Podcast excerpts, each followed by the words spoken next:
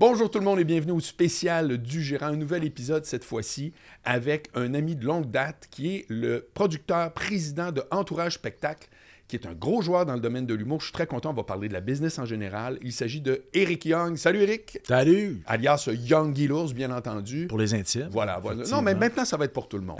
ça fait partie de ma mission. Peux-tu euh, décrire d'entrée de jeu euh, ta business Entourage? Donc, tu représentes quel euh, humoriste? C'est quoi tes activités? Ouais, ben écoute, on a débuté Entourage en 2007. Moi, j'arrivais juste pour rire, là où on s'est rencontrés. Un carrefour formidable. Mmh. Toujours un carrefour formidable. Et ça a débuté par le spectacle, mais évidemment, j'avais l'intention d'offrir un 360 degrés dans le milieu du divertissement pour contrôler au maximum tous les paramètres médias. Et rapidement, on est devenu un joueur télé. Euh, outre le spectacle, on s'est lancé euh, euh, dans l'édition, on est dans le management. On est même dans ce qu'on appelle les produits dérivés avec Entourage Fabrique, entre autres la marque Pete Authentique avec Peter McLeod, où on investit massivement sur une marque de commerce qui est celle de Peter McLeod. Fais attention avec, la table ton bracelet. Ah, désolé, désolé. Juste faire attention. Boum, boum, boum. Euh, et, et, donc, c'est notre 360 degrés. C'est qui les, les, gens que tu représentes? Au niveau du spectacle, on représente en management, mais on fait aussi de la production, principalement de la production de spectacles. Euh, Guy Nantel, euh, Dominique Paquet, que tu as reçu. Euh, oui, il a ouvert la saison. Un bon ami, évidemment. PA Méthode, Mesmer, évidemment, qui a été l'un de nos fers de lance. qui en Europe vraiment fait un vrai succès. Ce que les gens au Québec ne savent savent plus ou moins, mais effectivement, on est en pleine tournée actuellement, puis on va finir l'année, juste dans l'année, avec 125 000 billets vendus dans l'année. Au-delà d'un million 300 000, 400 000 billets vendus en Europe. Donc, c'est formidable avec Mesmer, le fascinateur. Euh, et, plusieurs autres euh, magiciens aussi, Alain Choquette, euh, plusieurs humoristes, Joe Cormier, je ne peux pas toutes les nommer. Puis tu fais de la télé. Tu fais de la télé. Philippe Laprise, etc. oui, on fait de la télévision depuis maintenant je dirais 12 ans, quelques années euh, après le lancement d'Entourage en spectacle. C'était un besoin, l'effet synergique entre l'audiovisuel puis le spectacle vivant. D'abord avec Mesmer, où on devait créer un contenu télévisuel qui amenait les gens vers la scène, euh, amenait les gens vers les salles de spectacle, un contenu complètement différent, orienté pour la télévision, avec des célébrités. Euh, et, une fois qu'on le voit, on ne se dit pas, ben, je n'irai pas voir le spectacle parce que j'ai vu à la télé. C'est complètement différent. Donc, c'est un contenu télévisuel qui était extrêmement complémentaire et nécessaire pour le développement de la marque. Et on s'est lancé en télé de cette façon-là, mais c'était ultimement mon objectif de le faire à l'époque, lorsqu'on a lancé les activités d'abord en spectacle, avec Peter McLeod, que je n'ai pas nommé. Oui, oui, tantôt tu me parlais même avec Peter Authentique, oui, effectivement, il avait parti dans le spectacle, complètement. Moi, j'étais, écoute, euh, j'avais, euh, j'étais parti de Juste pour rire. Oui. D'ailleurs, comme, comme dis-moi, c'est quoi ton parcours? Ah, Parce que nous autres, on se connaît, ça ben fait vraiment 20 ben ans. non, mais je ne suis pas tout au courant de tes premières étincelles de showbiz. Premières étincelles, ouais. je te raconte ça brièvement, parce que, bon, évidemment, on fait ça vite. Euh, D'abord, j'ai été élevé à Trois-Rivières. Je viens de Trois-Rivières. J'ai fait le séminaire à Trois-Rivières. Euh, mon père travaillait, et euh, œuvrait dans le milieu du sport, le sport amateur, le sport professionnel. À l'époque, à Trois-Rivières, on était privilégiés. On avait du, de, de l'excellent baseball. La filiale 3 la filiale 2A, désolé, des Reds de Cincinnati était basée à Trois-Rivières. Et mon oh, père était propriétaire. La, la, vraie équipe? Complètement. Les Aigles de Trois-Rivières. Donc, des gros joueurs ont, ont passé par Trois-Rivières. À l'époque, le club ferme des expos avec Gary Carter et Dawson était à Québec. Alors, moi, j'ai grandi dans les autobus euh, de joueurs. Euh, je m'en ah allais à hein? Reading, euh, dans l'État de New York, jouer contre les Mets. les, les Aigles allaient jouer contre les Mets. Donc, c'était des belles années. Mon père était aussi agent de joueur dans les nationale de hockey. plusieurs joueurs importants, Mario Marois, entre autres, et autres. Et était dans l'organisation de Rendez-vous 87 à l'époque, qui avait été, toi qui es de Québec, un événement formidable, un événement fort à, la grandeur de la planète dans le milieu hockey. Euh, où les Russes, à l'époque, il faut, se ramener dans le contexte du, euh, euh, du rideau de fer, où les Russes étaient venus jouer avec leur équipe d'étoiles contre les étoiles de la Ligue nationale de hockey. Et ça m'avait fasciné. C'est là que j'ai rencontré aussi Marcel Aubu qui m'a aidé. Marcel, évidemment, qui a eu des déboires dans les, dans les dernières années, mais qui, est de Québec et tout ça, et qui m'a aidé à lancer au tout départ Entourage, qui était quand même assez risqué. Donc, je lui, je lui lève mon chapeau pour l'audace qu'il a eu de me donner un bon coup de main à ce moment-là. Donc, j'ai gravité dans le milieu du sport divertissement, et j'étais fanatique de musique. Et euh, dès mon jeune âge et tout ça, j'ai été frappé par euh, le, mouvement alternatif de l'année euh, de, la fin des années 80 avec les, les, Soundgarden, les ah Nirvana et tout. Là-dedans mort. J'étais là-dedans mort, je consommais, j'étais là-dedans. Et je voulais un peu diversifier, faire différent de mon père. Mais tu te destinais à quoi, originalement? Dans le milieu divertissement, mais dans non, mais le milieu Il n'y a jamais musique. eu une autre piste. Tu n'as jamais été genre, j'étudie en chimie, là, ça va non, j'ai étudié au séminaire à Trois-Rivières. Ouais. J'ai fait mon, mon cégep comme, comme plusieurs. À ce moment-là, j'étais sportif, je jouais, je jouais au football, donc j'ai été au euh, cégep du Montréal jouer. Euh, et je faisais mon, mon, mon, je me souviens, mon cégep en, en sciences humaines sans maths. Donc, j'étais plus un joueur de foot. Euh, mais j'ai été chanceux. J'ai côtoyé, côtoyé plusieurs joueurs ensuite là, qui, qui, euh, qui ont joué pour les Alouettes et à qui je suis resté ami. Bruno Apple, entre autres, puis euh, quelques autres. Euh, Éric Lapointe, euh, qui, qui a failli acquérir les Alouettes il y a Ouais. quelques années. Et donc, c'était un parcours extrêmement intéressant parce que c'est très. On était, évidemment, le football, ça demande une certaine discipline, ça demande une organisation de groupe. Donc, c'était très formateur. Et suite à mon cégep, ben, évidemment, je me suis planté un petit peu plus à l'école. Et euh, j'ai testé la politique, j'ai testé Ah, la, ouais. la- la communication. Ah, j'ai fait toi. un an en Sciences Po. J'adorais la politique. Mon père était. Mon grand-père, euh, Young, Oui. était organisateur politique pour Duplessis. Alors, à Trois-Rivières, Duplessis étant de Trois-Rivières. Donc, mon père était très impliqué. Mon père était chambreur avec Brian Mulroney, bon ami de, de- de Jean Chrétien. Donc, j'ai toujours. Euh, T'es dans toutes ces eaux-là. moi, là. Complètement. Ben oui, ben oui. Et, et- et- et donc, j'ai fait un an de Sciences Po à l'Université de Montréal. J'ai fait un an de, de communication. J'aimais bien, ça allait pas assez vite. J'ai fait un an de marketing, ce qui m'a donné un genre de bac par cumul non complété. Euh, et rapidement, euh, de par mon intérêt envers la musique et tout ça, j'ai commencé à faire la promotion de bandes. Donc, j'étais promoteur. C'est ça le vrai début, là. Le vrai début. OK, tu faisais de la était- Un peu comme Michel Grenier qui était DJ pour le Chicken Sweat. c'est vrai. Toi, tu faisais de la vrai. promo de band. Je faisais la promo de band, c'est-à-dire que j'étais basé à Trois-Rivières. J'avais un copain qui s'appelait Jeff Andrews, qui est décédé aujourd'hui, qui lui avait un endroit où euh, le trou, le touristique, où il recevait des offres. Euh, il, recevait une offre, euh, même à l'époque, dans les années 90, il avait reçu une offre pour 300 dollars pour Nirvana, Hein? première tournée nord-américaine. Donc, lui était, C'est un anglophone de Trois-Rivières, Jeff, avec qui je m'étais lié d'amitié. Euh, j'étais un peu partout. Moi, j'aimais les gars de sport, j'aimais les gars de culture, j'aimais Ouais. les gars alternatifs, underground. Euh, ça, ça me- ça me stimulait beaucoup d'a- d'avoir des amis euh, tout azimut. Et j'adorais le sport professionnel, j'a- j'adorais l'organisation. J'allais déjà à, à cet âge-là, quand je me présentais dans les stades de baseball avec mon père ou autre, j'aimais calculer le nombre de personnes fois le prix de billet. C'était fascinant pour moi. Puis pourquoi les gens venaient, quelle expérience ils vivaient. J'étais entouré de ça. tu sais. Donc, euh, euh, j'avais ça dans le sang. Puis Jeff m'a un peu introduit au business, euh, à savoir faire une offre à une agence, faire une offre à un groupe, comment ça fonctionne et Oui. tout. Puis on était en plein dans l'effervescence du skatecore. Euh, toutes les bandes, euh, les, les, les, les Green Day de ce monde, les Blink 182, les MXPX, les, euh, les Pennywise, les, les NoFX. Donc, je suis venu une espèce de, tourneur de ces bandes-là pour le Québec. Euh, Tranquillement, à Trois-Rivières. Euh, Jeff a laissé le business, moi je l'ai repris. Parallèlement à ça, ben, il y avait le mouvement alternatif canadien avec les Hard 80 Peace, les Tea Party, euh, les Tripping Daisy, euh, les Sloan. euh. Fait que rapidement, j'étais dans cette espèce de, de mouvance-là, de tourneur. Je travaillais avec Greenland à Montréal, qui était le, promoteur underground de Donald K. Oui, Donald exact. pour tous les bands. Donc, Tu travaillais-tu avec Donald K. Donald? j'ai tout de suite joint les équipes de Donald Ah. dans les fins des années 90. OK. D'abord comme as- associé promoteur, parce que là, le, le phénomène prenait de, de- de- de- de l'expansion, si tu me permets. Tout ce mouvement-là pour les jeunes, avec le hip-hop, les I Am de ce monde euh, qu'on tournait et autres.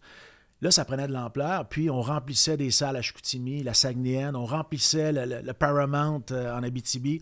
On remplissait euh, le Maquissard à Trois-Rivières. Sinon, des salles alternatives qu'on transformait à la dernière seconde. On faisait les Snow Jam, qui était l'équivalent l'hiver du Vance Warp Tour. Donc, pendant plusieurs années, euh, j'œuvrais partout au Québec, à Sherbrooke, au Granada. C'était rendu une vraie job, là. c'était une vraie job. En fait, j'étais, euh, je l'ai commencé à l'université, mais rapidement, c'est devenu un business et j'adorais ça. Ça s'appelait comment? Comment ton Euh, entreprise, ça s'appelait comment? à l'époque, Atomic Production. OK. Et j'avais, euh, parallèlement à ça, je travaillais l'été pour Pierre Côté, que je salue aujourd'hui. Pierre, qui était réalisateur de Love Story, entre autres, euh, dans les premiers pas de Love Story, qui était à Sucré Salé aussi, dans les premiers pas de Sucré Salé à l'époque, mais qui était aussi et surtout une grande tête marketing. Pierre venait de Trois-Rivières, avait créé un business qui s'appelait E-Marketing. On était en 94, là. Alors, euh, était à Musique Plus avec Blackout. son émission qui était euh, qui touchait tout ce qui se passait sur le net, euh, travaillait avec le grand Talbot à l'époque et tout. Et Pierre m'avait donné une chance parce que c'était euh, un ami de la famille. son frère était mon meilleur ami. Pierre avait quelques années avec moi. Puis on partageait tout le plaisir alentour du marketing et du web. On était en 94-95. Et lui était une sommité à ce moment-là avec les Christiane Charette qui l'invitait à gauche et à droite sur les émissions. Il était reconnu comme étant. Il était reconnu. Puis il y avait eu un contrat avec La grande agence, pour le compte de Molson, le compte de Black Label pour faire Cyberblack, le premier site Internet qui couvrait la culture alternative à Montréal. Donc, tous les bands comme Foo Fighters à l'époque, euh, qui débarquaient à Montréal, les Melvins, euh, tous les bands alternatifs, les Beastie Boys, moi, je me rendais là avec le camion Cyber Black. Euh, j'allais encore à l'université, Oasis. Je me souviens d'avoir fait des trucs. Et, c'était le début, hein? le début du web. Et euh, on, prenait, on arrivait là avec nos quick takes, on prenait des photos, on faisait un rapport. Il y avait Melissa Demore qui avait joint Smashing Pumpkins, qui était de Montréal. C'est la bassiste de Montréal. Complètement. Donc, j'étais dans cette espèce de mouvance-là, euh, counterculture, euh, tu sais, underground, et j'adorais. Et, mais rapidement, ben, évidemment, à la fin des années 90, je voulais prendre un petit peu plus d'expérience dans d'autres, dans d'autres registres. Je continuais ce business-là, mais je travaillais chez Donald, à l'agence DKD, pour euh, tourner euh, des artistes euh, canadiens au Canada et des artistes québécois au Québec. À l'époque, on avait les Eric Lapointe, on avait les Kevin Parent, on avait les Nicolas Ciccone. C'était quoi le nom de l'agence? Agence Dikidi pour Donald K. Donald. Donc, c'était production Dikidi. Et en fait, Donald avait un souhait, avait vendu à Universal. À ce moment-là, il y avait un non-compete pour Donald. Il était en fin de carrière. C'était un mentor pour moi formidable. Euh, j'entends encore euh, me dire Get a protocol, get a protocol. Ça veut dire quoi? Donald était un gars de protocole. OK. Euh, tout était paperwork. Pour vrai? Ah, complètement. Il faut, se souvenir, à l'époque, Donald était un des premiers à avoir fait venir, à, faire venir les, les, les Beatles en Amérique. Il était, Donald était le plus gros promoteur indépendant en Amérique. C'était The Man. Et moi, je me promenais au CMW avec lui à Toronto, puis je me rendais compte à quel point j'avais un privilège d'être dans son bureau. Il, il y avait, à l'époque, il faut, faut, comprendre, il n'y avait pas de job. Alors, moi, je suis rentré chez Donald, il me payait 100 par semaine. Wow. Euh, il m'a dit J'ai pas besoin de toi. Je me souviens toujours d'avoir été le voir, d'avoir cogné à sa porte. Il s'en allait à l'auditorium de Verdun pour un spectacle des Beastie Boys. Et personne ne reconnaissait Donald, mais moi, je savais c'était qui. Euh, moi, mon idole, c'était des gars comme ça. C'était des Donald, c'était des Marcel Aubu, c'était des Gilbert Rozon. C'était des gars dont je suivais la carrière. Je, pense aux gars de Spectra, les, les, les Cimards de ce monde et tout ça c'était pour moi mes idoles. C'était des gars que je voyais aller dans le milieu et donc je m'inspirais de ces gars-là. Et Donald était assurément pour moi un monstre sacré, euh, tant euh, de, par la nature de ce qu'il est, un anglophone ayant grandi à Montréal, ayant ouvert Montréal sur le monde du spectacle, au forum et tout ça. Donc quand j'ai commencé à travailler pour Donald, on était sur Lambert Class, le forum existait encore. Euh, il venait d'avoir la transition entre le Centre Bell en 96. Et donc, je me suis mis à faire de, l'acte francophone, les noirs silences, les trucs comme ça. OK pour le compte de Donald. Et euh, ben, après les événements du manoir Rouville de Gilbert Rozon, euh, où euh, il y a eu évidemment, disons, une, partie de son business, là, surtout le spectacle, la division du spectacle vivant. qui, qui, qui, a été malmené, ben, je me suis joint à l'équipe. Et c'est là que je t'ai rencontré. Euh, je voulais découvrir le milieu, euh, l'univers de l'humour puis de la variété. Et rapidement, ben. Parce que ça, tu n'avais pas mouillé rien. Tu étais dans la musique 100%. Je connaissais. J'étais dans la musique, mais je me souvenais de booker quand même à l'occasion pour des événements spécifiques entourant toutes nos activités sur les différents campus à travers le Québec où il y avait des événements sur une fin de semaine, un événement plus alternatif. Mais euh, le samedi soir, on avait Martin Matt avec Maxime Martin pour un événement particulier. Donc ici et là, j'avais à travers avec des humoristes, toujours comme promoteur, puis surtout, tu sais, c'était, c'était pas très sérieux. Mais euh, j'avais envie, évidemment, de, de, toucher euh, au milieu de la variété, puis au milieu euh, de l'humour. Ça m'intéressait. Juste pour rire était en pleine ascension au niveau du festival. bon, la division spectacle, François Roson était parti avec certains artistes chez Encore. Euh, donc, on était, je me souviens, on lançait pratiquement un jeune François Morancy, à l'époque où je t'ai connu, que tu gérais. Ah euh, et, tu m'avais impressionné euh, lors de notre première rencontre, que je vais me souvenir, parce que tu étais un gars, tu l'es toujours, malgré que ça bouille en dedans, tu es quelqu'un de calme. tu, sais aussi diriger, tu avais une vision par rapport à François, tu te laissais influencer mais tu prenais position. J'avais bien apprécié, moi, mon contact avec toi dès le départ parce que tu étais capable de prendre des décisions et ça, j'appréciais ça. tu n'étais pas un tata winner. Il y en a beaucoup dans ce milieu-là, malheureusement. Oui, oui, je comprends. Tu étais un gars de décision. je voyais très bien que tu avais un background universitaire qui était extrêmement intéressant. Et donc, j'aimais beaucoup mon contact avec toi parce que c'était extrêmement professionnel. Puis j'avais l'heure juste, puis je te donnais l'heure juste. Et, euh, ah oui, on ça a très bien marché, je me suis Très, bien, fonctionné. J'avais un immense respect pour toi, euh, que j'ai encore aujourd'hui. J'ai toujours apprécié ta démarche, puis ton honnêteté, puis ton intégrité, puis ta transparence. Et on avait un jeune Laurent Paquin. C'est là que j'ai connu aussi Guy Lévesque, que j'ai aussi beaucoup apprécié, avec qui je continue de travailler aujourd'hui. Je ne l'ai pas nommé tout à l'heure, mais on travaille aussi avec Billy Tellier. Que j'adore, qui vient de finir sa tournée. Ouais, vient juste de finir, là, hein? Et qui va avoir atteint 50 000 billets malgré la pandémie.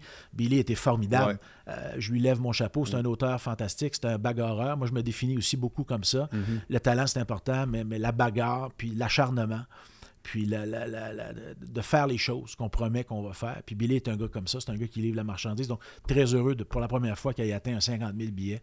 Donc j'ai connu Guy Lévesque comme ça, et c'était Roson Boilard à l'époque. Oui. Donc Guy travaillait avec toi. Ton bureau n'était pas très loin du mien, puis on a eu le privilège de se côtoyer là. Et euh, puis j'ai eu du plaisir à travailler juste pour... Puis là, finalement, hop, tu pars à ton compte. Oui, après plusieurs années euh, à découvrir... Avec le désir euh, de quoi? De représenter ou le désir de produire des choses? En fait, je voyais le milieu de la télévision, je voyais, rappelez-vous, je venais du milieu du, euh, les débuts du web, là, hein, où on allait avec Cyber Black, Black Label, les artistes, on allait dans les bars au fofone électrique avec nos, nos modems 14.4, ah, oups, 56.6, mais euh, on faisait ça dans les bars, puis on montrait le World Wide Web, donc c'était formidable, puis tout ça, puis les bandes, puis la le mouvement alternatif à laquelle on se sentait appartenir et tout ça. Donc je venais de j'aimais l'effervescence et tout ça. Je, connaissais, je voyais bien ce qui se passait en télévision, je voyais la montée du web, j'adorais le spectacle vivant, j'avais été promoteur, j'avais risqué, je savais ce que c'était. J'avais été déjà agent de tournée, j'avais pas encore été manager. Euh, et donc, tranquillement, ben, avec Peter McLeod, c'était mon, premier dossier. J'étais aussi donc, un donc Peter, tu étais son gérant. Ouais. OK. Ça, c'est la première fois que tu es un gérant. C'était la première fois que j'ai été un gérant avec Mesmer. Donc, dans le cas des deux, lorsque j'ai lancé Entourage, euh, grâce à ces deux gars-là qui m'ont fait confiance, euh, je suis devenu gérant pour la première fois avec une, vision que j'avais à ce moment-là, et toujours le souhait d'offrir du management, de la production, de la télévision éventuellement, du multimédia éventuellement, euh, dans, un même, euh, dans un même espace. Donc un 360 degrés, et de travailler euh, à plusieurs niveaux avec les médias, tout azimut confondu, c'est-à-dire créer des produits périphériques. OK, mais ça, c'est un vœu pieux, c'est très drôle, mais comment ça s'est concrétisé? Comment tu as fait pour avoir sais, je veux dire, à un moment donné, tu as, vendu des tickets pour la première fois. Tu as eu un premier show de TV pour la première fois. complètement. C'est quoi les premières fois? Je suis revenu, écoute, je suis parti juste pour rire. J'avais fait le tour. On avait ramené les tournées européennes euh, au Québec. On tournait des Français pour la première fois, ou presque, au Québec. Les Anne Romanov, les... les euh, euh, à l'époque, écoute, plein d'artistes français, Jean-Luc Lemoine, Franck Dubosc qu'on a tourné, l'ancien amoureux de, de, la chanteuse québécoise l'imitateur Frank Gérard. Euh, oui, euh, Laurent, Gérard, oui. qui est à radio, qui cartonne, pour complètement, dire comme encore aujourd'hui. Donc, c'est à ce moment-là que j'ai rencontré Ruquier aussi.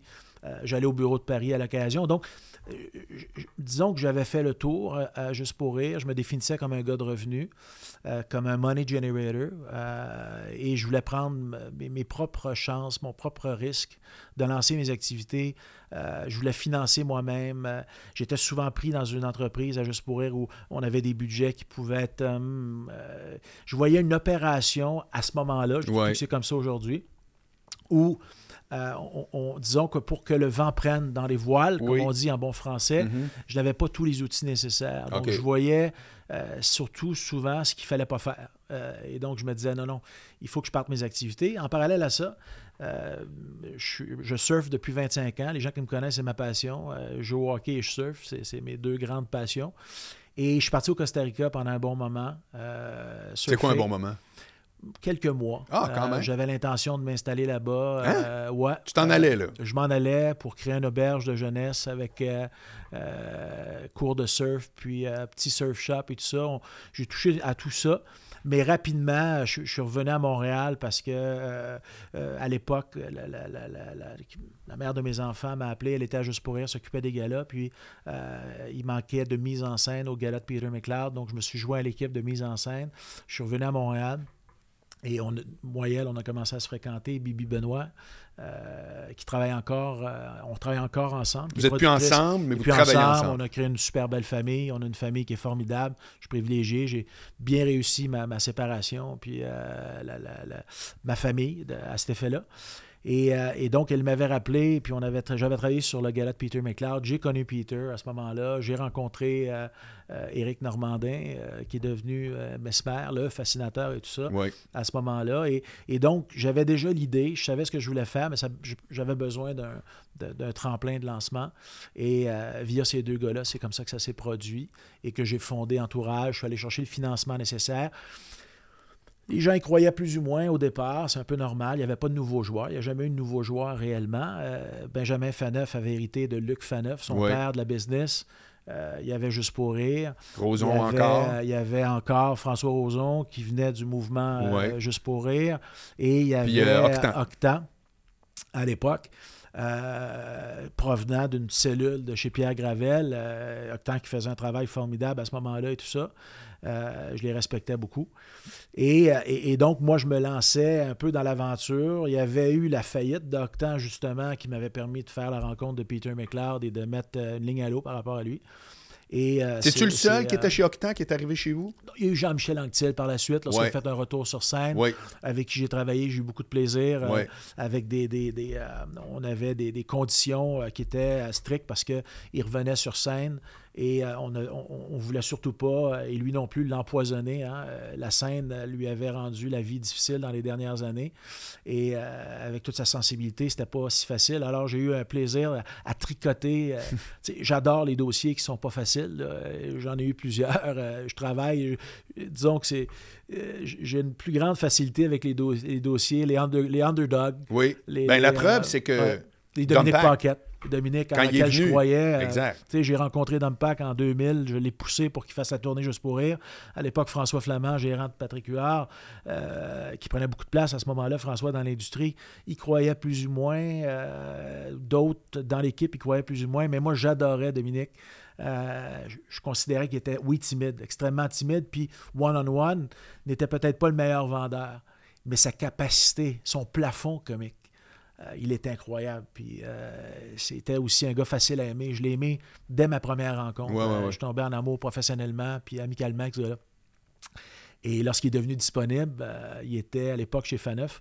Lorsqu'il est devenu disponible, lorsque j'ai lancé Entourage, on s'est parlé.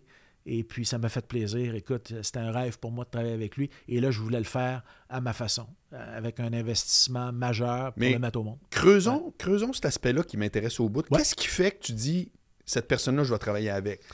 Alors, évidemment, tu penses qu'il va, il va se passer de en quoi? Fait, deux choses, c'est pas du bénévolat? Deux choses, Marc. Absolument. C'est pas du bénévolat. C'est un travail acharné qui implique beaucoup d'argent. À l'époque, quand j'ai lancé Entourage, moi, j'ai tout hypothéqué. Hein. Ah oui? J'ai tout vendu. Vendu mon condo, vendu mes voitures, vendu... Tout? Euh, tout, tout, tout, tout, tout. J'avais 0.0 et la mère de mes enfants, euh, j'allais, je suis allé demeurer chez elle. C'était un énorme sacrifice. J'avais pas d'enfant à ce moment-là, mais j'ai rien eu de, je dois le dire, j'ai rien eu de facile. Euh, je devais partir. Euh, Marcel Aubu m'a aidé. Quelques-uns m'ont aidé. Le financement public n'est pas arrivé. Je me rappellerai toujours d'une rencontre avec M. Noël, que je respecte beaucoup à la SODEC, et qui me disait Vous savez, euh, votre monsieur Tester, et il parlait de Mesmer, alors que j'avais présenté un plan sans équivoque qui l'amenait en France. mais tu sais, il dit oh, Nous, l'hypnose, on n'y croit pas beaucoup. Alors, c'était un refus de, de, 300 000 pour moi. Mais je savais ce que je voulais faire. Euh, tu sais, toi et moi, on partage euh, notre amour pour la lutte et la mise en scène. Et Mesmer, c'était ça. Pour moi, c'était un parc d'attractions formidable. je pouvais enfin définir, créer le, fascinateur, puis toute une histoire. La, lutte et tout mon, mon, mon, euh, mon, amour pour ce qui se passe behind le sport, là, la, façon que. comment écrire un scénario avec Mesmer avec l'histoire de son grand-père. Puis comment raconter une histoire? Rapidement, j'ai compris euh, dans ma vie euh, qu'on devait raconter des histoires. Mm. Euh, je vais toujours me souvenir d'un band qui s'appelle MXPX. Les, les, jeunes punk rockers et les plus vieux punk rockers vont se souvenir. C'était un band chrétien punk rock. Alors, trouvez les Mais puis on les avait mis au monde au Québec parce qu'on avait une histoire à raconter. Et moi, je disais toujours, il faut raconter cette histoire-là. Ouais, ouais, ouais. Alors, ça m'a toujours, euh, ça, ça, a toujours été euh, dans, mon, dans mon bac. Là, Mais ça veut dire que tu regardes un, un, artiste en te demandant, y a-t-il une histoire qui vient avec? une histoire à raconter? Vraiment? Et c'est pas facile. Il faut se faire choisir. Il faut choisir. Ça peut pas être, je te choisis. Euh, c'est pas à n'importe quel prix. Il faut qu'on sente qu'il y a un match il faut qu'on sente qu'on va faire une différence l'un pour l'autre. Moi, il faut que je sente que cette personne-là, parce qu'on travaille beaucoup sur la longévité, les gens qui travaillent avec nous travaillent depuis le début avec nous. Tu as très peu de départs, toi, chez vous? Très peu de départs. Ah pas de roulement, ou presque pas. OK. Euh, Incluant les employés? Écoute, mes, euh, mes gens qui sont là, euh, mes dirigeants sont là depuis le début. Vraiment? Oui. OK. Donc, je pense à Elodie Lefebvre, à qui je rends hommage, qui fait un travail formidable, productrice déléguée et bien plus, qui est avec moi depuis 12 ans, fait un stage. Christian Giguère, euh, avec qui j'ai joué au foot, euh, qui, venait du milieu bancaire, euh, qui était un gars extrêmement organisé, un compétitif, une personne formidable, grand cœur, qui est avec moi depuis jour 1. Tu es le deuxième, deuxième employé. Donc, c'était, je suis privilégié. J'ai eu des bonnes personnes. Et les artistes, la même chose. Et ils restent. En fait, c'est toujours basé sur la même chose. Ce qu'on dit qu'on va faire, on va le faire. On va aller jusqu'au bout. On va peut-être perdre beaucoup, mais ça se peut qu'on en fasse beaucoup. Mais ce qu'on va faire, et ce qu'on dit qu'on va faire, parce que dans ce milieu-là, ce n'est pas toujours le cas, on va le faire. OK. Donc, c'est, et, donc, dès le départ, je dois sentir que cette ouverture-là, are we going for a long run ou tu veux une petite run? Si tu veux une petite run, je ne suis pas le bon gars pour toi. Si tu veux travailler à long terme, si tu veux avoir cette pression-là, parce qu'on va mettre beaucoup d'argent, beaucoup d'efforts, beaucoup de médias, on va mettre beaucoup de gens autour de toi. Là, je suis là. Surtout si je considère que tu vas être aussi là euh, pour considérer le travail qu'on fait. Parce que c'est un travail, c'est un win-win situation. Un manager dans la vie, beaucoup de respect pour les managers. Mais les managers, là, ils prennent 15% ou 20% Et les plus. Euh, ils prennent 50% à l'époque. Euh, ça se fait plus, là, ça fait longtemps. Le manager, il n'est pas là pour. pour il va dire Oui, j'investis. Oui, je comprends que tu investis. C'est du, du, temps. Puis du temps, c'est de l'argent. Mais le manager ne met pas de scène. Pas de scène. Dis-moi, tu as confiance? Show me the money. Oui. Tu as confiance? Non, non, je suis d'accord. Tu me dis, ah, j'ai fait ci, j'ai fait ça. Je le comprends. Il y a bien des gens qui vont dire, ah, j'ai fait ci, j'ai fait ça. Tu as fait ci, tu as fait ça, tu as mis de l'argent? Moi, je me souviens d'un producteur new-yorkais qui m'avait dit, don't put your money where, where love is. Ouais, ouais, ouais. It's wrong. Hmm. Il n'y a, pas, a pas raison. Je J'ai jamais retenu ce conseil-là. Non, Surtout pas ce conseil-là. tu comprends? Moi, j'ai mis de l'argent où l'amour était. Ouais. Et puis pour moi, c'est un gage de succès. Ça veut pas dire que tu ne te tromperas pas, mais c'est ta formule. Hey, je me suis trompé. Ouais, ouais. Euh, et, ça fait partie de la game. Hein. Il faut, faut, que tu sois capable de, de, de, réussir le, plus grand nombre de dossiers. Mais tu n'es pas à l'abri jamais, euh, malgré toute l'expérience, puis le know-how, puis tu n'es pas à l'abri de te tromper. Alors, ça a fait, dans mon parcours professionnel, à travers les années, on s'est trompé. OK. Là, aujourd'hui, 2023, c'est quoi ta lecture de la. Je vais être très précis dans ma question. C'est quoi ta lecture de la différence dans la business humour en général? Et tu peux même inclure les médias si tu veux là-dedans. Mm comme... un va avec l'autre. Euh, je sais Selon moi. Je te dirais un influence l'autre, inévitablement. La façon dont. Euh, la façon dont se comporte la nomenclature du marché de l'humour va en fonction de la nomenclature du marché des médias. Exemple. Je dirais, il fait juste élabore là-dessus. Parce que moi, je suis. développer un artiste aujourd'hui n'est pas pareil que développer un artiste. Ah, ben là, ça, clair. Oui, voilà. Donc, le processus pour le développer. Donc, comment cet artiste-là va se comporter? L'aspect tentaculaire ne sera pas euh, le même. Inévitablement. Tout ça parce qu'il y a une mouvance au niveau des médias. Il y a des trends. Là, whoop, là, soudainement, Facebook revient à la mode un petit peu plus. Oups, TikTok va, pour toutes les raisons qu'on connaît, TikTok va être amené à Il y a une mouvance. Et à travers ces médias sociaux-là, ces plateformes-là, il y a des codes qui sont différents. Des codes d'accès qui, permettent à certains humoristes de s'illustrer et à d'autres non, alors qu'ils sont très drôles. Mais qui ne peuvent pas s'illustrer dans ce type de format-là selon les codes. Es-tu en train de dire ah! que c'est un incontournable, le média social? Ah, c'est un incontournable. T'es sûr? Ah, écoute, c'est un. À ce point, il est encore possible de bâtir différemment dépendamment de l'âge de l'humoriste. Tu ne peux pas bâtir un humoriste euh, de, 25 ans comme tu bâtis un humoriste de 50-55 ans. Okay. C'est pas la même chose. Dépendamment du cycle aussi. Est-ce que c'est son premier one-man show? Est-ce que c'est son deuxième? Ouais, y a-t-il un fonds de commerce ou. Euh? Ça dépend toujours. Ouais. On, est-ce qu'on travaille la pérennité? Moi, j'ai toujours dit à mes, à mes collègues associés euh, humoristes, parce que je dis toujours que ce sont des collègues et des associés, c'est pas moi, je suis pas le boss, là. Le boss, c'est l'humoriste. ultimement, il embarque dans mon plan. On se colle Oui, mais en même temps, tu ne pas un client. Pourquoi? C'est pas un client. C'est pas un client. Ah, non, non. C'est un, c'est un. Pour moi, j'ai toujours considéré ça comme un partenaire. Ce sont des partenaires. OK. C'est pas un client. C'est comme dans un restaurant, il y a le cook puis le gars à la Moi, je suis pas une société de service. Moi, je, je ne charge pas. Moi, j'investis. Je suis sur les bénéfices. Mon modèle est basé sur les bénéfices. Moi, je facture pas. Je suis pas un gérant qui, à la fin du mois, va facturer. Non, je comprends. Moi, j'investis. Show me the money. On est toujours à même plan. Show me skills. Montre-moi les efforts, tes capacités. Montre-moi ton, ton, ton, le scénario. Quel est le plan? Le A, le B, le C, le D. Ça se peut qu'on change de plan en cours de route. Mais, mais ultimement, tout repose là-dessus. Fait que je ne suis pas une société de service, je ne suis pas en facturation, donc ce ne sont pas des clients. Ce sont des partenaires. Pour moi, ça a toujours été essentiel dès le jour 1. Ces gens-là, je les ai appelés des partenaires. Martin Vachon en humour est un partenaire avec moi. On va, fabriquer de la télé. On va aussi travailler avec d'autres producteurs télé. Euh, avec les, les sphères de ce monde que je respecte, les KO que je respecte, qui font un travail formidable. Tous ces gens-là, on va travailler avec eux, on va bâtir. Mais évidemment, au moment où j'ai besoin de venir combler un trou, je vais financer un projet. Oui. Parce que j'ai besoin de ce projet. Mais raconte ce que tu as fait avec ouais. Euh, Paquet. En fait, avec Mazie C'est un, projet qui intéressait personne. C'est un projet. En fait, à la base, Dominique, il a fallu que je me batte beaucoup. Parce que c'est comme si c'était un péché mignon, à quelque part. Les gens qui l'aimaient. Tu comprends? Ah, c'est du cabotinage. Dominique, moi, il me faisait rire. Mais il ne me faisait pas juste rire. Moi, il faisait rire tout mon entourage. J'étais vendu à Dominique. Puis comme je te le dis aussi, tu vas défoncer des portes pour des gens que tu aimes, des gens à qui as envie de faire du sucre à crème. Je le dis souvent. tu sais, as-tu envie de faire du sucre à crème à quelqu'un? Oui. La réponse est oui. Tu, tu, vas vouloir te battre pour cette personne-là. Ouais, tu vas ouais, avoir ouais. le syndrome de Mère Teresa quelque part qui va embarquer. tu vas dire, moi, je vais aller à la bataille pour ce gars-là. Et moi, je, me re... je suis là-dedans. Je jouais au hockey, je me battais pour les. Je suis là-dedans. J'aime bien, euh, comment dire, rendre justice, m'assurer que mes gens soient euh, bien, puis que ceux qui font les efforts, puis qui sont là pour les bonnes raisons, dépositionner, puis de me battre.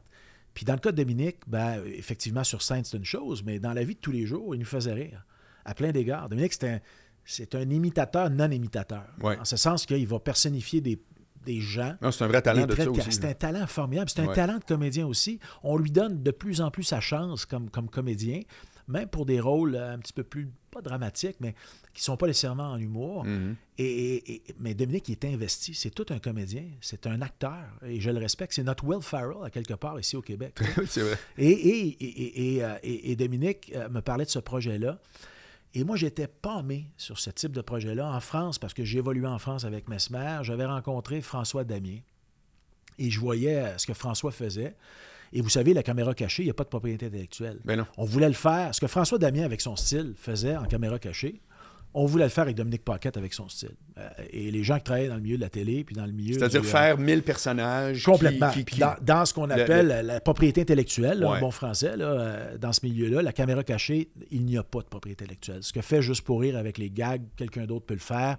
Il y a jurisprudence. Donc, nous, on s'est dit, on va faire la même chose, mais de façon complètement différente. Et Dominique avait déjà ce souhait-là. Et Dominique ne connaissait pas du tout François Damien, puis les caméras cachées de François Damien et tout ça. Fait que lui, il se disait, non, non, moi, ça ne m'intéresse pas, ces histoires-là, je vais le faire à ma façon. Donc, on a créé quelque chose. Et au début, ce qu'on appelle, euh, c'est pas un paper format, mais c'est un, un- si tu veux, un paper project. On n'a pas d'image, pas rien. Et là, je m'assoyais avec les différents diffuseurs. Ah, caméra cachée, ah, ben, on a déjà vu ça. Je dis, ouais, mais on va l'amener de façon différente. Il n'y a qu'un seul Dominique Paquette. Est-ce que la caméra cachée est originale? Ah non, en, en 80, on faisait de la caméra cachée. Euh, Marcel Béliveau, qui a appris le métier à bien des gens au Québec, faisait de la caméra cachée. Mm. Mais la caméra cachée, elle a évolué. Elle a évolué, puis encore aujourd'hui. Souvent, Non, mais ben, au-delà qu'elle a évolué, tu l'as bien souligné. C'est Ouais. que. c'est- Non, mais je veux, parce que moi, ça m'interpelle, parce que la Ah ligne ouais. ouverte, j'ai fait 50 lignes ouvertes. Ouais. Puis quand le monde dit, ouais, des lignes ouvertes, Non, ben. non, Marc, tu as tout à fait raison. On en a parlé, toi et moi. Voyons. Hey, les lignes ouvertes, c'est formidable. C'est Et formidable. ça va demeurer. Mais c'est mais C'est tout dé- parce qu'il n'y a pas de concept de ligne ouverte. Il y a un animateur de ligne ouverte. C'est tout, là. C'est tout. Bon. Dans le cas de la caméra cachée, Pareil. tu as un individu. C'est ça. Ou deux. C'est quoi ton, ton format dans le cadre d'une caméra cachée? Dominique, son format, il est unique. Ce que propose Dominique, le ton, l'approche humoristique, c'est unique. Et donc, je voyais qu'on avait de la difficulté. Alors, j'ai tourné. euh, j'ai dit, Dominique, on va, on va financer un pilote, va- on va y mettre toute la gomme. Donc, puis à l'époque, ben, évidemment, on faisait de la télé. À l'époque, ça fait pas si longtemps, mais les coûts ont diminué pas mal depuis, avec la technologie et tout ça. Mais euh, le pilote avait coûté quand même relativement cher. Et, Dominique y croyait. Puis je me souviens que Dominique, puis il m'en a toujours parlé. Pour lui, c'était une preuve de, quelque chose, ça. que je décide de le faire. Mais, je te dis ça parce qu'à moi, il m'en avait déjà parlé. Oui, mais pour moi, c'était tout à fait normal. Oui, mais non, c'est ça, c'est ça que je veux dire. C'est parce que tu venais d'aborder ça. Mais effectivement, quand tu as un gérant qui n'est pas un producteur, ça a des bénéfices et des inconvénients. Mais un des inconvénients, c'est que il n'y a personne qui dit bon, ben, OK, d'abord, on va mettre du cash, puis on va aller. Puis au pire, on va pas le vendre, mais c'est pas grave. Ah ouais, c'est un projet parmi d'autres. Exact. Fait que ça, ça c'est sûr que ça fait partie de ton modèle. Oui, ça fait partie de mon modèle. Puis dans le cas de Dominique, je trouvais qu'il méritait. Puis, puis au-delà de ça, parce que c'est un élément essentiel de mériter les choses, c'était bon. On savait qu'on avait quelque chose. puis, je rends hommage aussi à Marc Gilina à Jean-Claude Gilina les deux frères Gélina avec qui je travaille depuis longtemps. Marc est un créateur fantastique, euh, producteur au contenu chez nous depuis euh, la nuit des temps. Euh, a travaillé avec moi, a pris la relève sur Mesmer, travaille avec Mesmer. Encore, on vient de tourner un spécial avec Arthur en France qu'on coproduit avec Satisfaction, la compagnie d'Arthur, pour TF1 de Mesmer. Et c'est Marc qui est sur Oreillette avec Mesmer. C'est Marc qui dirige l'ensemble du trafic. C'est Marc qui est à la base de tout le contenu. Donc, Marc a hyper bien travaillé avec, euh, et je lui rends hommage, euh, hyper bien travaillé aussi avec Dominique et avec Jean-Claude, qui est un talent en soi aussi, euh, pour qu'on crée avec Dominique et France Racine aussi, qui est une productrice extraordinaire, productrice déléguée extraordinaire, qui a fait des gags avec Marcel Béliveau, qui après cette école-là, qui est productrice chez nous au niveau télé. Ils ont fait, ils ont su ensuite, au lendemain du pilote, euh, s'assurer de cette transition-là vers la télé, vers une, grille horaire, télé, une case horaire. Puis ensuite, ben, nos équipes médias ont pris le relais parce on, supporte beaucoup les diffuseurs télé. On, met, on injecte beaucoup d'argent par-dessus le, diffuseur télé pour faire la promotion ah euh, euh, de nos shows télé parce qu'on y gagne avec l'aspect synergique de scène, avec l'aspect média, notre capacité, notre pouvoir d'achat dans les médias aussi, qui est formidable. Euh, plus on en achète, moins ça nous coûte cher, plus on a d'inventaire, ce qui nous permet évidemment, avec tous nos partenariats euh, business, commercial, euh, d'arriver puis de faire un, beau, positionnement intéressant, que ce soit avec Big Brother, certains de nos artistes et autres, là, on fait Big Brother avec, avec Nouveau, avec Belle, depuis quelques années. Donc, c'est c'est le modèle d'affaires. Mais avec Dominique, c'était tout à fait normal. Big Brother, là. Ouais. Ça, ça veut dire que tu as une licence. En fait, on est allé acheter un format. Ouais. Euh, on, se disait, euh, on se disait au bureau, il y a quelque chose avec Big Brother. Euh, en l'occurrence, Matt Ouellette, avec qui je travaille, Mathieu Ouellette, et, Nathalie Bustos, NBB. Oui. qui dirige. Elle était directrice des programmes à V, hein, si je me trompe pas. À, V, effectivement, à l'époque et tout. Elle a travaillé pendant longtemps chez Ramstar au niveau du film une, personne formidable, un être humain formidable d'abord.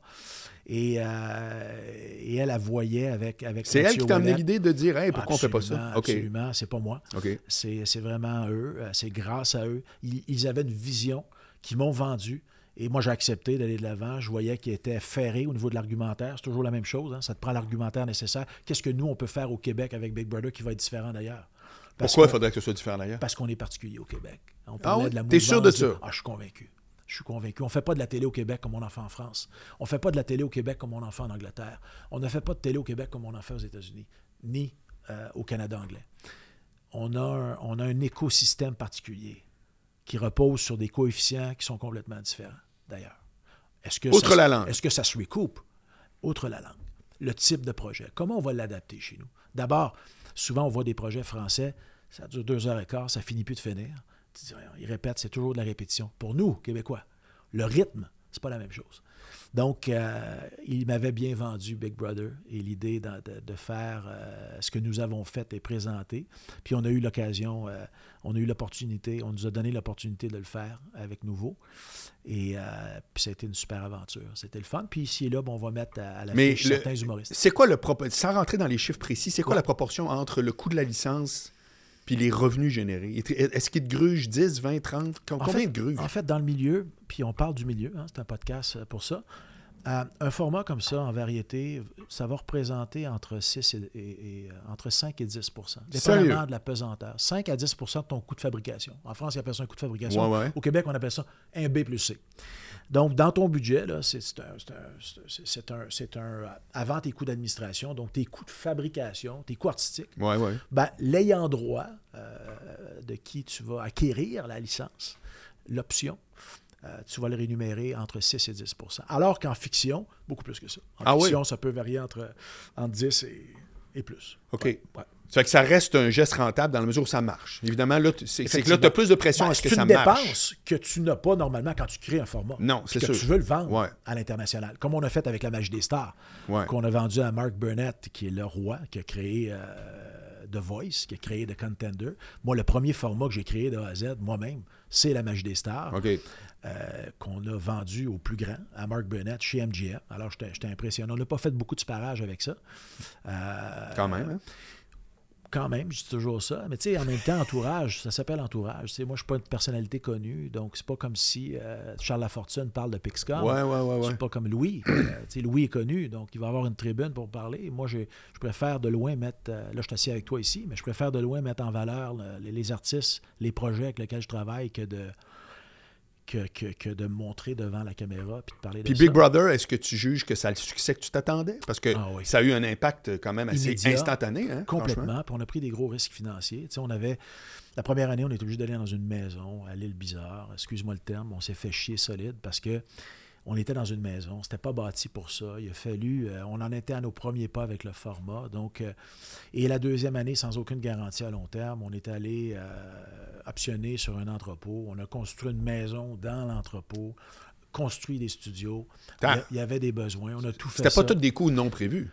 C'était des coûts qui étaient. En fait, on a été obligé de faire un montage financier différent, qui allait au-delà du show télé. Il fallait que je ah, prenne un risque financier sur la bâtisse un risque financier sur les lieux, considérant qu'on avait d'autres shows télé. Donc, besoin de studio, besoin d'autres choses. Alors, c'était un investissement qu'on faisait pour Big Brother qui était considérable. Un vœu pieux envers Bell puis envers euh, Nouveau. Euh, on est main dans la main là-dedans. J'avais une grande confiance en eux, mais sans aucune garantie. Et, euh, mais, c'est ça, Marc, faire des affaires. Ah tu sais, tu as, pris des risques. The cost of being in business. Tu as pris, tu sais, tu as, œuvré à plein de niveaux tu as fait la promotion de ton propre acte, tu sais ce que ça représente, euh, prendre un risque financier, tu sais ce que ça représente, euh, l'aspect légal, l'aspect administratif, l'aspect artistique, l'aspect marketing. Ce sont tous des aspects. tu dois être au rendez-vous à tout azimut confondu si tu veux générer un résultat. le problème des artistes, trouves-tu que souvent, c'est qu'ils prennent le producteur juste pour un de ces aspects-là, c'est-à-dire le compte de banque? Ils ne le savent pas.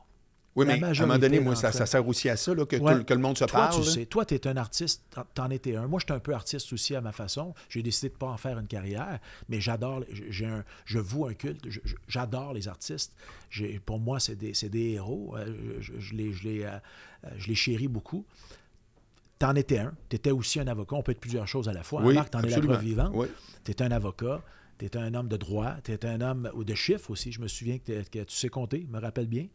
et, donc, tu as, tous ces aspects-là, mais ce pas tous les artistes.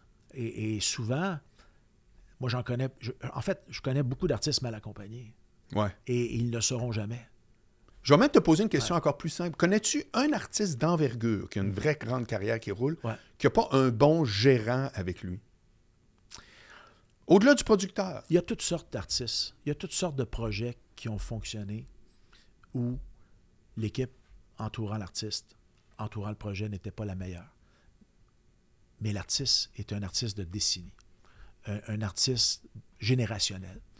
Et donc, il aurait peut-être mieux réussi, peut-être sur d'autres territoires. Mais nous, on a appelé ça un succès au Québec. Tout est relatif à un succès. Quel est un succès? Tout est relatif. Non, je comprends. Ma mère, moi, elle pense que ça, c'est un succès. Moi, profondément, je le sais. Le plafond, je le vois. c'est ma job d'analyser le plafond de mes compétiteurs, des artistes qui sont chez mes compétiteurs, de voir où ils vont. Il y en a qui travaillent bien. Il y en a que je remettrai à la table à devoir. Comme je le fais avec moi. Moi, je me regarde dans le miroir et dis on a mal travaillé. On n'a pas travaillé comme on aurait dû travailler. Tu fais ça à quelle fréquence? Ah, tous les matins. Hein? Ah, continuellement, Marc. Tu me niaises pas, Je te niaise pas. Tu as l'autocritique facile. Complètement. Tout le monde, tes collaborateurs seraient là puis ils diraient la même ah, chose. Ils diraient la même chose. OK. Je, je me non, c'est pas que j'en doute te connaissant, mais c'est rare que les gens s'en vantent. ça vient de mon père. Ça vient de mon père. Mon père est un dur de dur. Il était dur envers moi, il était dur envers euh, ses collaborateurs, il était dur envers lui. Il était dur envers. Moi, je, moi, je travaille sur ce qui ne marche pas. Hein. Je ne travaille pas sur ce qui marche. Pourquoi tu dis ça? Parce que chaque jour, je me lève et je fixe ce qui ne marche pas. Je fixe pas ce qui marche. Tu comprends? Tu veux dire que tu as une équipe qui roule les trucs qui roulent bien. En fait. Puis toi, tu interviens. Moi, j'interviens, évidemment. Sur le pneu qui, qui, qui est flat. Complètement, à chaque jour. Ce qui va bien, ça va bien. Pour moi, je suis heureux de ça. J'ai pas beaucoup de temps de célébrer. Mes équipes sont là pour célébrer. Moi, je suis OK. Ça, là, ça, ça marche pas. On le sait pourquoi. On a donné notre promesse. On a dit qu'on ferait ça. On Toujours eu la peur de décevoir. La peur de décevoir les, les gens qui m'ont donné leur vote de confiance. Vraiment. Je te dis ça, ça, me touche. Les gens te, donnent une confiance. Et c'est précieux. Tu ne veux pas les décevoir. Quand tu sens que tu les déçois, ouf, c'est tough. Moi, c'est ce qui m'a motivé. Mais je pense que ça vient de mon père. OK. Beaucoup. Ouais. OK. Ouais. Puis la vision que tu as de l'industrie en général de l'humour. Ouais. Qui vend des tickets actuellement? Puis je veux pas savoir la personne, le profil. Qui vend des tickets actuellement?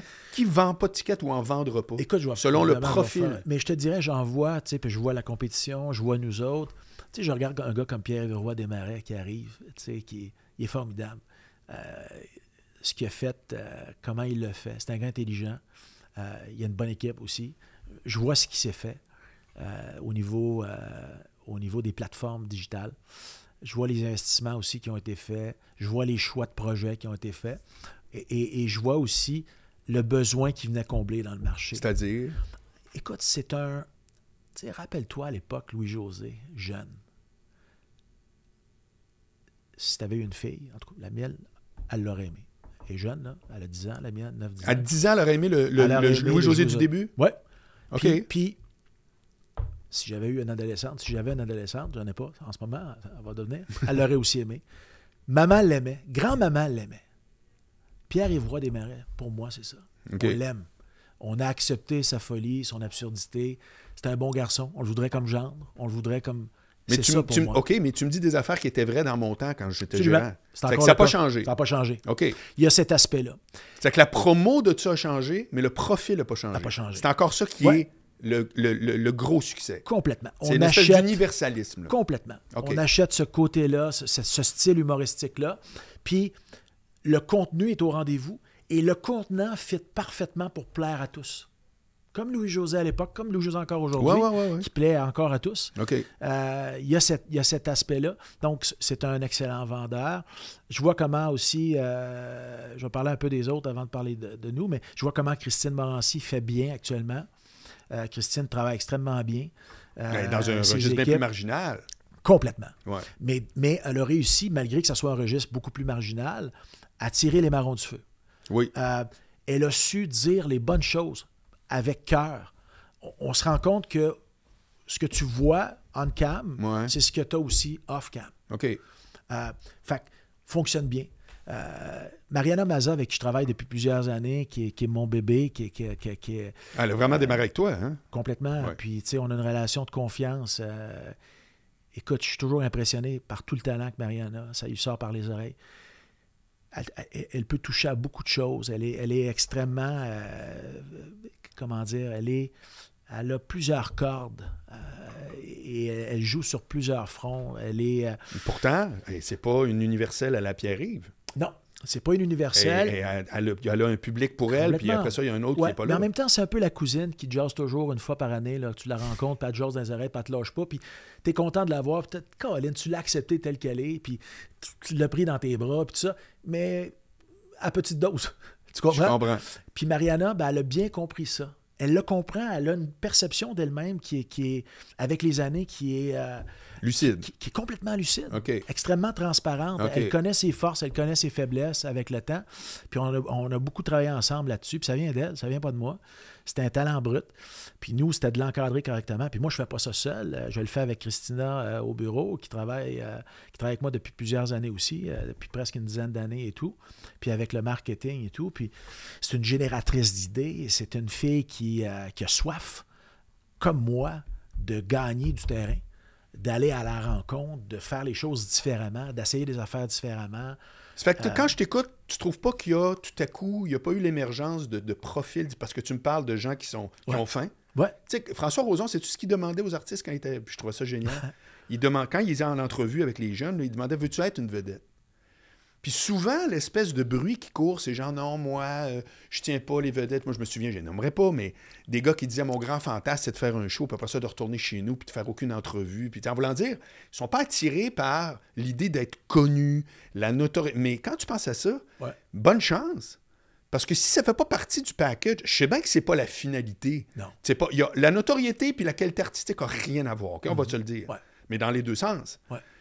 Et, je suis surpris d'entendre d'un gars qui est sur le terrain avec une boîte de prod qui roule que, ça, que ça zéro changé. Mm. Que tu es en train de me dire que c'est quelqu'un qui est authentique, comme Christine Morancy. Quelqu'un qui, idéalement, qui peut être très universel. Euh, quelqu'un qui est dédié à son truc. Mais regarde, malgré tous les, changements dans le marché. Malgré tous les changements. Mais regarde une fille sur le marché américain, Billie Eilish. On est capable d'identifier une Billie Eilish d'il y a 20 ans. Il y, a eu Madonna. Ben, il y a eu Madonna. Tu penses que c'est. Euh, complètement. Il y a eu. Moi, je regarde à l'époque, c'est des cycles, hein. mais ça revient toujours à la même chose. People buying people. Les gens achètent les gens. L'humour, c'est une chose. Roxane Bruno, oui, les chansons, hyper intéressantes, mais on a acheté la personne. On l'a acheté. Ah, mais c'est toujours ça. Tu comprends? C'est pas tout le temps. Tu sais, je regarde un gars comme. Non, mais c'est très rare quelqu'un dit. C'était difficile avec Dominique. Dominique, il a fallu persister, persister. Premier show, deuxième show. Hey, breaker. On a breaké Dominique puis commencé à avoir des cheveux gris. Aujourd'hui, c'est une machine. On va vendre, écoute, on va finir à 200, 225, 250 000 billets malgré la pandémie. Sa capacité humoristique, on était capable de mettre à l'avant-plan. Mais c'est pas à la vraie nature que tu vas acheter Dominique Paquet. Tu comprends ce que je t'explique? Oui. Il y a des humoristes qui sont pas tant des humoristes où on va se taper sur les genoux. Mais à la vraie nature, on les a achetés on a eu l'impression de les connaître. Alors, quand on va à la rencontre dans la salle, même si on ne se tape pas sur les genoux, comme Dominique Paquette, moi et les gens qui y vont se tapent sur les genoux à tous les trois secondes. C'est différent. Dominique, je n'ai pas vendu tant la personne. Et les gens gagnent à le connaître. C'est un gars timide. C'est pas un bon vendeur de lui-même, c'est ça que tu veux dire. Complètement. Dominique, au début, puis il va en rire. puis en entrevue, il n'aime pas ça. Il n'aime pas ça. Au début, Dominique, je lui disais souvent, Chris, t'as le syndrome du joueur de hockey. Je pense que oui. Je pense que, je pense que ma game, je pense que mon spectacle. Et... Là, tu y mettais deux, trois. Il est tellement bon gars. Il était en entrevue avec Mike Ward et autres. Puis Mike aussi est un bon gars. Mike disait, ouais, me parle, tu sais. Mais, mais, dès qu'il y avait quelqu'un qui n'était pas conscient de ça, pas par égoïsme, Dominique était en arrière, puis il regardait, puis tu comprends? Il était là-dedans. Il voulait pas se vendre. Mais c'est le gars le plus drôle que je connais. Fait qu'on pouvait pas vendre la personne. Fait que je peux pas dire que hey, je courais. Fais des entrevues, on va vendre des tickets. C'est pas vrai. Disons que Dominique, c'était pas. Mon target, c'était pas deux filles le matin. Non. Tu comprends? Alors qu'il y en a d'autres, c'était deux filles. PA méthode, assois-les à table de deux filles le matin. Tu comprends? Oui. Dans la vraie, vraie vie, il va crier, il va pleurer, puis il va te faire rire. À deux filles le matin. Oui. Parce que c'est une boule d'émotion. Oui. Frappe pas ça. Mais pas Dominique. Excuse-moi. Excusez-moi mon intensité. c'est bon. Ouais. Désolé. OK. Donc, OK, puis pour la télé, est-ce que tu vois des trends nouveaux, des tendances qui sont différentes? Cyclique, la télé-réalité revient. Elle revient-tu? Sérieux? Marc. J'en reviens pas. On fait la roue. C'est quasiment banal. J'ai tout tapé. On refait la roue. Euh, c'est que euh, c'est, On pourrait dire ça. En même temps, on le fait différemment. On le fait différemment. Regarde musicalement. Depuis le hip-hop, y a-t-il eu l'émergence d'un mouvement musical? De, mouvements musicaux? Ou d'un mouvement musical? Non. Tu trouves qu'on est, on, on, tord la même serviette? On tord la même... En fait, l'environnement média a évolué, le, les milieux ont changé, les milieux culturels ont changé. Le core demeure quand même la même chose. De la musique et de la musique. Il n'y a pas de grand mouvement. Il n'y a plus de... Il y a plus de c'est-à-dire qu'on défrichit plus les terrains nécessairement. Non, je te suis. On n'est plus à Woodstock. Là. Non, on n'est plus à Woodstock. donc, ce qui fait que. T'es-tu d'accord avec Gene Simmons qui dit que depuis genre 93, il n'y a plus de bandes, de nouveaux bandes qui sont capables de faire des stades? Plus. Tu es d'accord avec lui? Oui, puis moi, je continue à suivre ça. Je, je, je suis ah, tout ce qui se passe. Tu sais, donc, les, les arénas aujourd'hui, ben, c'est toutes des, des, toutes des bandes qui datent d'une autre époque qui les remplissent je, trouve ça formidable. J'adore Red Hot Chili Pepper, mais ils font des stades, font des. T'as pas de nouveaux bands rock avec guitare qui vont. Les rappers, c'est un peu la même chose aussi. Il y a un mouvement. Je ne veux pas critiquer Chiega, mais, mais je vais à Chiega. Les gens vont là pour se prendre en photo. Tu comprends? Oui. Il y a pas je vais voir deux, trois actes que moi j'adore, puis le monde n'écoute pas. Ça regarde plus ou moins. Il n'y a pas de passion. C'est une mode. Il n'y a pas de passion. Non. C'est une mode. L'assaut, la même chose. Je vais là, je vais, je vais aller voir le mouvement. On me parle de, du néo-country puis d'un mouvement country. Je vais aller voir mes propres yeux à l'assaut, tu sais. Ce que je me rends compte, les gens se prennent en photo avec la botte de cowboy qui ont sorti euh, pour la première fois, qui viennent d'acheter. Puis là, ben, c'est des. Mais c'est ça, tu comprends? Fait que je peux pas dire qu'il y a un vrai mouvement. Je te suis. Effectivement, on dirait qu'il y a un style artistique en général qui flash. On est content d'être là, de dire qu'on y est. Puis il y en a un autre parce que tu es un vrai fan.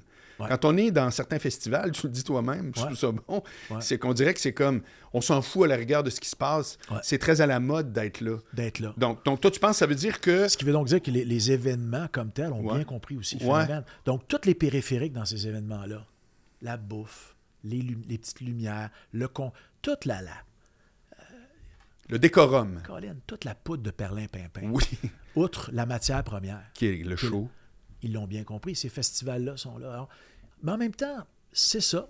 Puis cette génération-là, ils aiment ça. Non, je comprends. C'est bien correct. Mais je peux pas dire qu'il y a un mouvement de masse. Non. Tu sais, moi, je regarde, il y a un mouvement humoristique. Ça ira pas au stade. Il y a un mouvement. Là, ce qu'on se rend compte, c'est que. Puis, tu sais, en même temps, je travaille aussi avec de jeunes euh, humoristes. Euh, on lance la tournée de, de, Charles Brunet avec Oussama, puis Anas. Ça s'appelle surtout Anas. Puis pour eux qui font des cabarets euh, depuis quelques années, puis qui sont bons, puis qui ont aussi de l'intérêt à aller en Europe.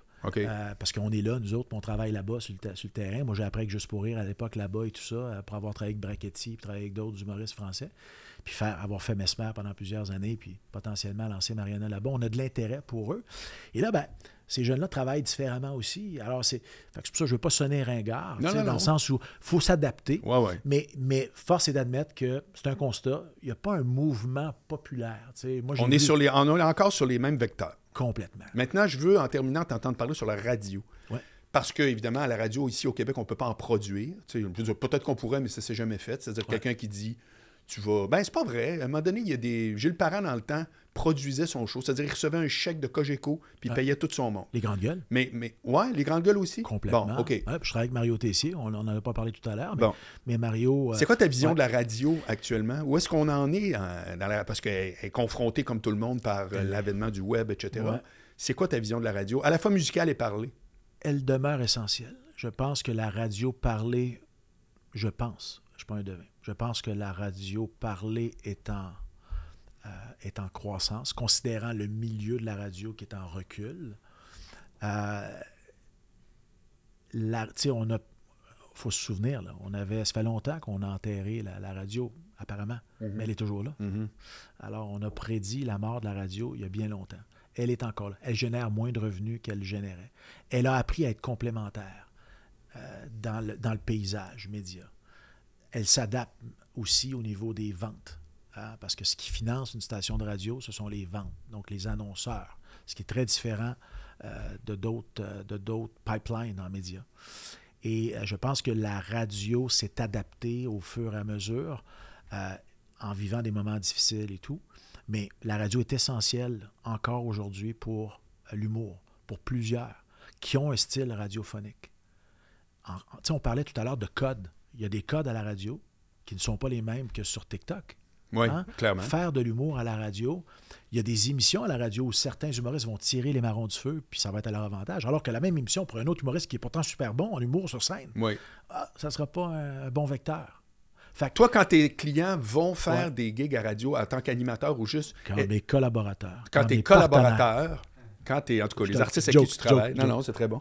Euh, tu vois-tu un impact? Tu vois-tu un impact? Pour certains d'entre eux. Parce qu'il y a des fois, il y a des affaires qu'on fait, on se dit, oh, il faut y aller, mais il n'y a plus d'impact. Je regarde Dominique Paquet. Il est sur le show euh, à la semaine prochaine pour Radio-Canada. C'est un show for and by Radio-Canada et leur clientèle. C'est un Dominique Paquet Radio-Canadien ouais. qui est à Radio-Canada avec Michel, avec les autres équipiers, oui. puis qui fait du Radio-Canada qui plaît donc à un public radio-canadien, qui lui décide de dire Ah, je vais jeter mon dévolu sur Dominique, je vais payer 52 taxes et frais de service inclus, je vais aller le voir en spectacle. Elle ne soit pas déçue. Pourtant, j'ai des gens qui sont fans à l'autre bout du spectre de Mésil Paquet où on est dans la débilité, dans, dans les burlesque colons, burlesque à mort. Clientèle de Radio-Canada, clientèle burlesque à mort, OK. on se rend compte. Mais ça amène de l'eau moulin dans les deux, tu peux le tester. Tu peux... Ça dépend du pipeline. Ça dépend. Les chroniques de littérature de Mariana Maza à Bonsoir, Bonsoir. Mariana, là, elle bouffe de la littérature. Littéralement. Elle en bouffe tous les jours. C'est une lectrice. Euh, Il y en a un dans sa poche, il y en a un dans ses cheveux, il y en a un, elle a un livre toujours partout. Elle, pour elle, lorsqu'elle parle de littérature, c'est sa passion. Elle en parle. Inévitablement, on découvre une facette de Mariana de cette façon-là. On vient la voir en spectacle, c'est différent, mais c'est des gens qui se sont attachés à la personne. Encore une fois, buy, people buying people. Les gens achètent les gens. Ouais, ouais, ouais, ouais. Fait que la radio, pour moi, est un vecteur encore extrêmement important, puis elle ne mourra pas, la radio. Tu sais, je regarde comment la radio fonctionne à Québec. Tu l'as testé. Tu été euh, un joueur extrêmement important. Tu sais, tu as pris de la place. Puis tu un gars de radio, toi. Tu sais, t'as complètement. Puis j'ai toujours cru. Tu as tellement un registre large. Tu peux parler de tout. Tu peux parler de sport, tu peux parler de culture, tu peux parler de politique, tu peux parler d'économie, tu peux parler de droit. Ça a toujours été ton jugement, toi. Tu as toujours eu un jugement formidable parce que tu as une connaissance qui est très large. La radio, pour toi, est un élément important. Ouais. Ça transporte mieux. Ça dépend du type d'individu, c'est très vrai. Complètement. Hey, on a, écoute, c'est déjà le temps. euh, Ouais. On vient de faire une heure comme ça. Tabarouette. Un plaisir. euh, Vraiment, c'était sharp. Oui. C'est très possible que tu reviennes parce que je fais ma saison 2 dans pas long. OK. Puis euh, tu vois, Patrick Roson, c'est le même problème. Parce que j'avais encore beaucoup de choses à parler, mais je voulais vraiment la saison. Ouais? Le- L'as-tu écouté son épisode? Oui, un petit peu. J'ai pris des petits bouts ici et là en étant euh, Mais euh, c'est que moi, je- Ouais. saison 1, je tenais à ce que ce soit des 1 heure, tu sais, parce que Ouais. des podcasts de 2 Ah, heures, il y long, en ça a- finit Ouais, c'est ça. Ça fait que, mais on Ouais. encore beaucoup de choses à se dire. Ça fait que je te remercie mille fois. euh. Très intéressant. Salut, Youngie. Bye. Ciao. Salut.